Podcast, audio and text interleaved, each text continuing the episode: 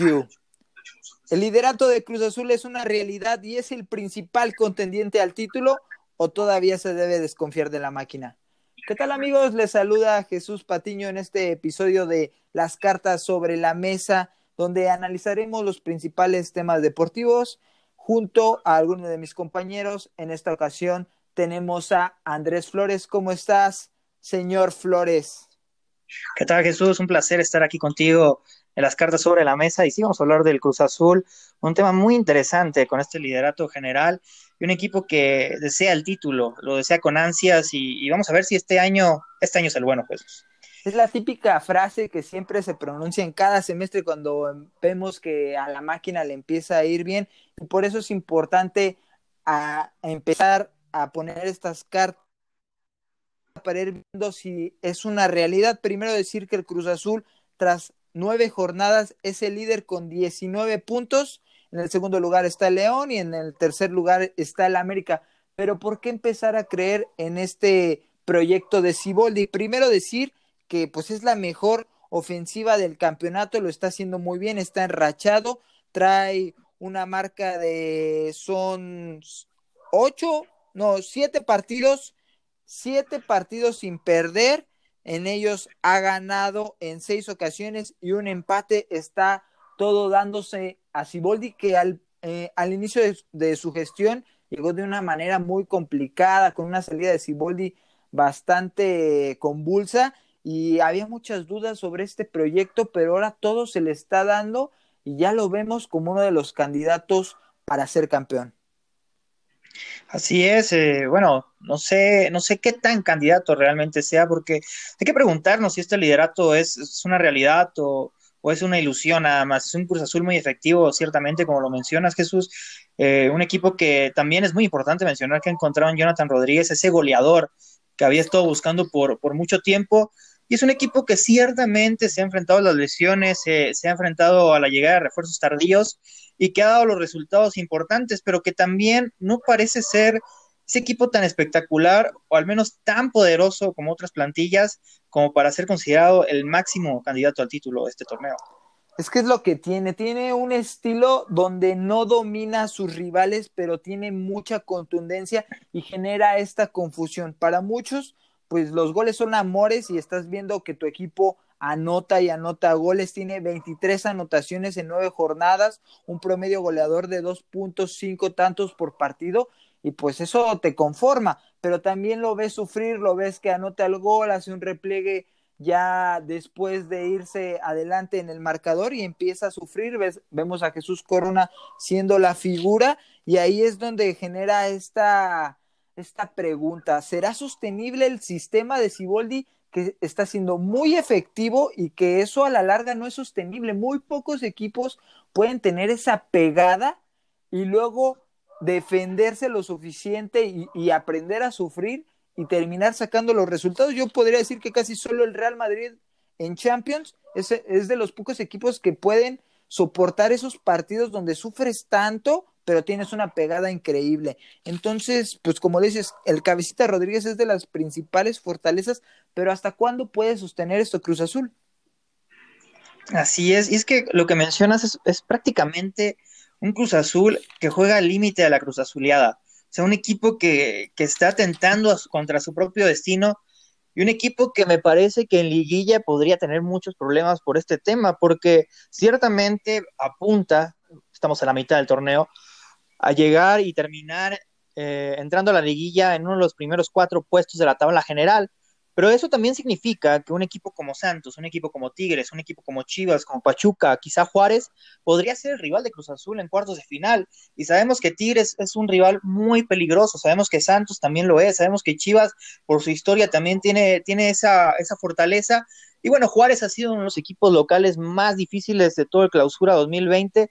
Y no sé si Cruz Azul pueda llegar con ese favoritismo a, la liguilla y decepcionar a sus aficionados como lo ha hecho en muchas otras ocasiones. También hay que recordar que la máquina ha sido líder general en seis campeonatos después de su último título y en los seis, en cinco ocasiones fue eliminado en los cuartos de final y solamente en una llegó a la final en la que perdió con el América.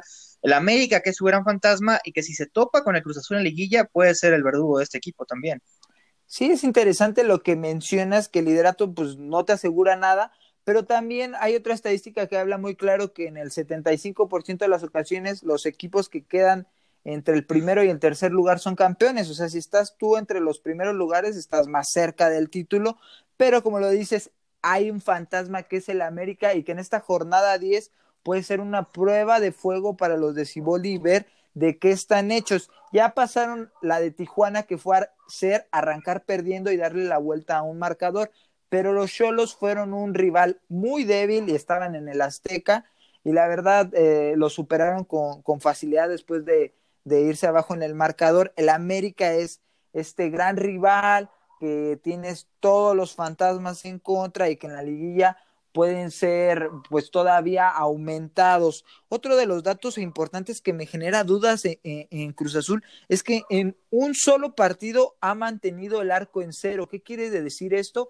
Que los goles de visitante en una liguilla pues te pueden terminar echando, lo, lo vimos en, varios torneos y lo podemos ver también en otras competiciones que cuenta el gol de visitante. Y es otra de las dudas, también lo, lo que es Jesús Corona, o sea, al inicio del torneo se hablaba de que había que sentarlo y ahora se ha reivindicado, pero no podemos decir que es una de las fortalezas de Cruz Azul. Entonces, sí, como lo mencionas, en la liguilla podría ser eh, muy costoso para el Cruz Azul. Así es, pero también, también es importante preguntarnos eh, cómo es que Cruz Azul ha, aguantado este tema de las lesiones. Eh, Aguilar, Lichnowsky, Yotun, Caraglio, jugadores con los que no han podido contar, este, algunos prácticamente para nada y otros solo algunos minutos, algunos partidos. ¿Cómo ha sobrevivido todo esto?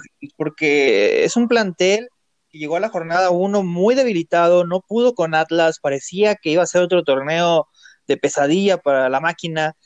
Y, de repente empieza a levantar, empieza a encontrar soluciones, no sé, en el Chaquito Jiménez, por ejemplo, Rafa Vaca puede ser por ahí también, en otros jugadores, empezó a encontrar soluciones, incluso con los refuerzos que llegaron muy tarde al torneo, una mala costumbre que tiene el equipo cementero, y que apenas están empezando a adaptar y que todavía no han conseguido un lugar en el, en el once titular, cómo es que este Cruz Azul es líder general, es el, la mejor ofensiva del torneo, es uno de los equipos más efectivos de la Liga MX, a pesar de todos estos problemas que ha enfrentado el equipo y que, parecía que se iban a agrandar después de la salida de Ricardo Peláez el, semestre anterior. Y, y, cómo entender esto? ¿Cómo entender que Cruz Azul ha encontrado un equilibrio, ha encontrado un estilo, ha encontrado una forma a pesar de todos sus problemas? Yo creo que entre las respuestas a esto que mencionas, pues tendría que ser eh, la recuperación de Elías Hernández, que le da mucho fútbol, y también de Jonathan Rodríguez, que ya lo mencionamos, y el acierto de Luis Romo, que fue, que fue uno de los refuerzos, creo que es el, eh, el que más está rindiendo en estos momentos, que lo hizo al principio en la contención, luego bajó a la defensa central por las lesiones, y eso quizás es lo más, eh, lo que más sea esperanzador para la afición, que sus refuerzos en general todavía no se, no se acomodan, todavía no se asientan en el equipo, en el funcionamiento, y que eso a la postre, como siempre se menciona en los torneos cortos, no importa tanto cómo llegas, eh, cómo se va dando, sino cómo cierres. Y eso es muy importante, que, que los refuerzos todavía tienen ese tiempo para dar lo mejor de sí, tanto tanto Borja como Cepelini, entonces, eh, entre otros, entre los, eh, entre los otros que llegaron, y eso puede ser muy esperanzador, pero yo creo que aquí sigue siendo la fortaleza lo, lo, lo del goleo, lo de la contundencia, y es que revisamos datos, eh, hay una muy buena nota que saca Haz México acerca de que trae un, el mejor promedio goleador en 10 años, en 20 torneos, y lo pasamos a, certámenes, y solo en el clausura 2013 eh, fue donde tenían un promedio goleador igual que terminaron con 35 anotaciones, ahorita tienen 23 en 9 juegos, o sea, en, es muy probable que terminen cerca de ese promedio de los 35 goles, y eso es muy esperanzador porque eso siempre te va a acercar más al título. Entonces, ¿cuáles son las debilidades de este equipo, Jesús? Porque hablamos muy bien de él, hablamos de su ofensiva, hablamos de la efectividad del ataque del equipo, hablamos de Jonathan Rodríguez, hablamos de la capacidad de Siboldi de resolver los problemas al inicio de la temporada y mantener este ritmo hasta este momento. Estamos hablando del líder general del torneo. cuál es la gran debilidad de este Cruz Azul, qué es lo que tiene que evitar que le ocurra, más allá de, no sé, del América, qué es lo que el Cruz Azul debe trabajar para que no se le caiga todo este torneo. Pues tiene que mejorar mucho en defensiva, es la número 9 en este clausura 2020 y también consolidar esa media de contención, ya que Yoshimar Yotun está fuera y yo creo que es importante que Lipnowski regrese a la central y Luis Romo pueda salir al medio campo donde te da más estabilidad. Es un jugador que sale muy bien con el balón, que controla los ritmos de juego y que puede ayudar a tener mayor posesión de, de balón, porque Cruz Azul está entre los peores, que con menos promedio de, de tiempo con, el, con, la pelota. Y eso a la postre, como lo menciono, no es sostenible. ¿no? Por más que tengas una gran contundencia, si el otro rival te está dominando, es muy poco probable que, que controles partidos de eliminatoria ya directa. Eh, con, con, tan poco dominio de, de, del juego. Entonces, pues como le lo dijiste tú, están muy rozando con la frontera de la Cruz Azuleada. Entonces, yo creo que es muy importante mejorar la defensiva y tratar de ver a Luis Romo en la contención, porque si no, no sabemos qué va a pasar. Y lo, lo, lo, que yo creo que está destacando mucho Cruz Azul es porque también no hay otros equipos que estén dando el ancho en este torneo.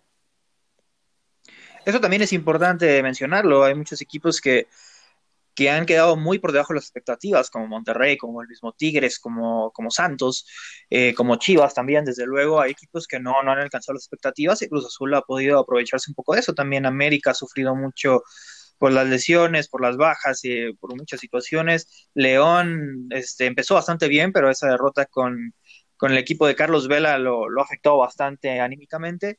Y finalmente preguntarte, y creo que esta es la pregunta más importante, Jesús, ¿por qué este equipo de Ciboldi sí podría lograr lo que el equipo de Caixinha se quedó tan cerca de conseguir, pero que, que solo quedó un anhelo? Pues el equipo de Caixinha tenía otro estilo, manejaba mucho mejor el balón, pero no tenía esta contundencia. Cruz Azul solo ha tenido cuatro campeones de goleo en toda su historia, Andrés.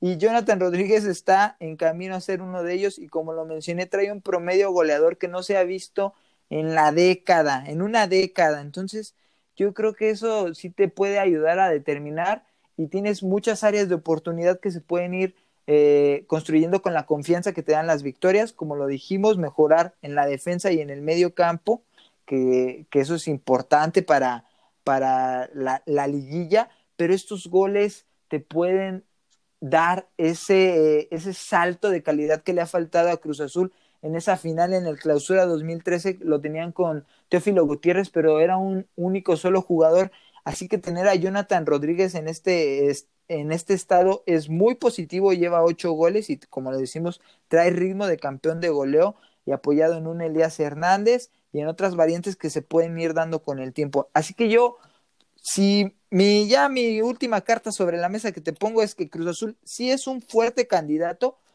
por todo lo que hemos mencionado, pero que tiene que mejorar su sistema para no depender de su contundencia y a la postre hacer sostenible eh, este funcionamiento que lo lleve a pensar en cosas grandes.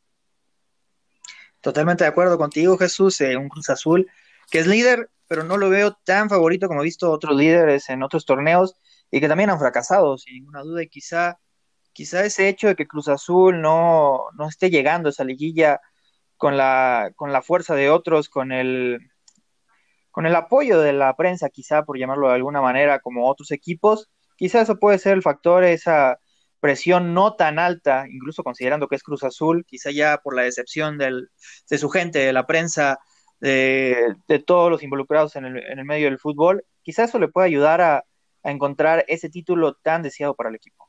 Sí, así es, Andrés. Pues ha sido un gran debate el día de hoy, eh, pero finalmente eh, usted que nos está escuchando tiene la mejor opinión. Andrés, muchas gracias por todo. Te mando un saludo.